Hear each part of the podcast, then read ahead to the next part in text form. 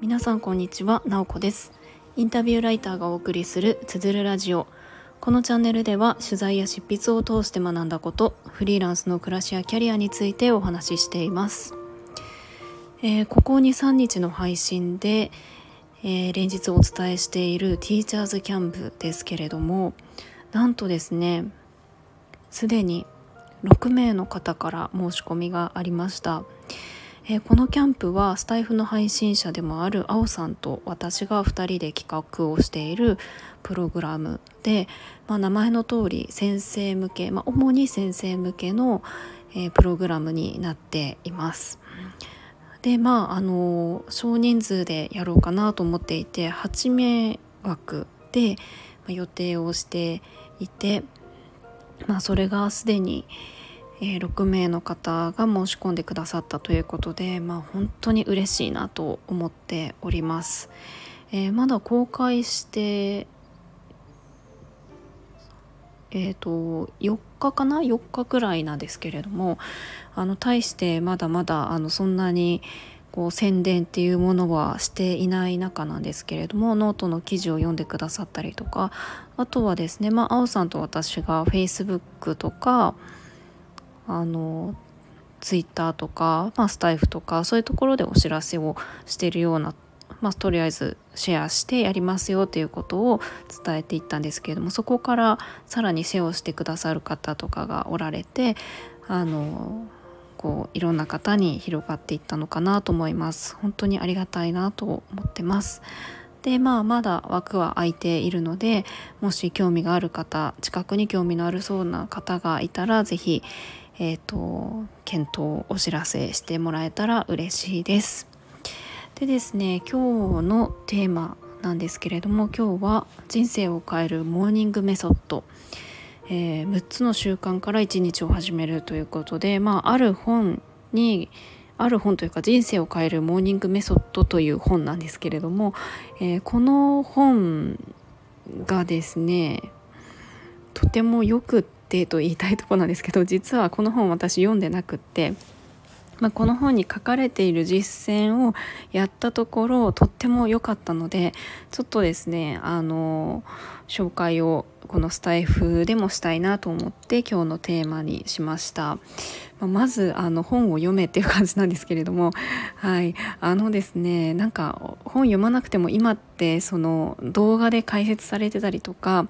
あの要約をしてくれる方がいますよね。まあ、そういうものをざっと見ていやあの人生を変えるモーニングメソッドってどんな感じなのかなっていうのが興味があってその要約を見て、えー、そのまま取り入れちゃったみたいな感じです、まあ、きっと本をしっかり読んだらいろんなあのことが書いてあってさらに自分にプラスなことがあるんじゃないかなと思うんですけれども、えー、ひとまずやってみるだけでもあのその良さをすごく実感しているので、まあ、その話をしたいなと思います。まあ、きっかけはそうあの冒頭のプログラム一緒に作ってますって言った青さんがあの紹介をしていたんですよね。この本のこととこの実践をしているっていうことを紹介していて、まあ、私こういうなんかこう習慣化するとかなんかこう具体的な実践とかってすごく好きでなんかやりたくなっちゃうんですよね。でまあその人生を変えるモーニングメソッドで紹介されていることもすごくいいなと思ったしそんなに無理なくできそうだったのでひとまずやってみようと思って、えー、やりました。まだですねうん1週間も経ってないかな。なんかあの45日続けてみたようなそんな感じです。でまずそもそもこのモーニングメソッド6つの習慣って何なのかっていうところなんですけれどもまずはそれを紹介しますね。えっと6つあってこれをまあ簡単に言うと朝起きてすぐにこの6つをやることであのすごく一日を前向きに過ごすことができますよっていうものです。で順番はあの自分のやりやすい順番にアレンジして OK ということなのでまあ、これから紹介するのは私がこの順番でやっていますよっていう順番で、えー、紹介したいと思います。まず1つ目が瞑想サイレンスということで、まあ、あの目を閉じて、えー、ちょっとこう姿勢を整えて深呼吸をしたりとか自分の内面に意識を向ける。あの今ここに意識を向けるみたいな時間ですね。それを5分間。で2つ目がアファメーション。えアファメーションっていうのは自分自身に対する前向きな宣言のことです。例えば、えー、私は英語の通訳者として世界中で活躍しています。とか、えー、私は本を出版してこうベストセラー作家になっています。とか、えー、具体的なことでもいいし、えもうちょっと抽象的なものでもいいと思うんですよね。なんかあのこう私はこう家族に恵まれて豊かに生活しているみたいな感じでもいいと思うんですけれども、まあ、要は自分のこう潜在意識を変えていくような自分のこう思い込みを上書きするような、まあ、そんな感じですね重要なのは声に出すことらしいんですよ。まあ、私たちってこう言霊って言ったりしますけれども自分が発している声って言葉って自分が一番よく聞いているわけですよねだからそれをうまく利用して自分はこういう人ですと宣言するのを自分に聞かせるみたいな、まあ、そういう効果も、えー、狙うみたいな感じですで3つ目が、えー、イメージングです。えー、まあ、想像することです。自分がうまくいっている状態とか、えー、自分のその理想的な状態をリアルに想像するっていうことがあのイメージングでこれはまあ何もこうあの持たずに目をつぶってやってもいいと思いますしちょっと難しかったら具体的なその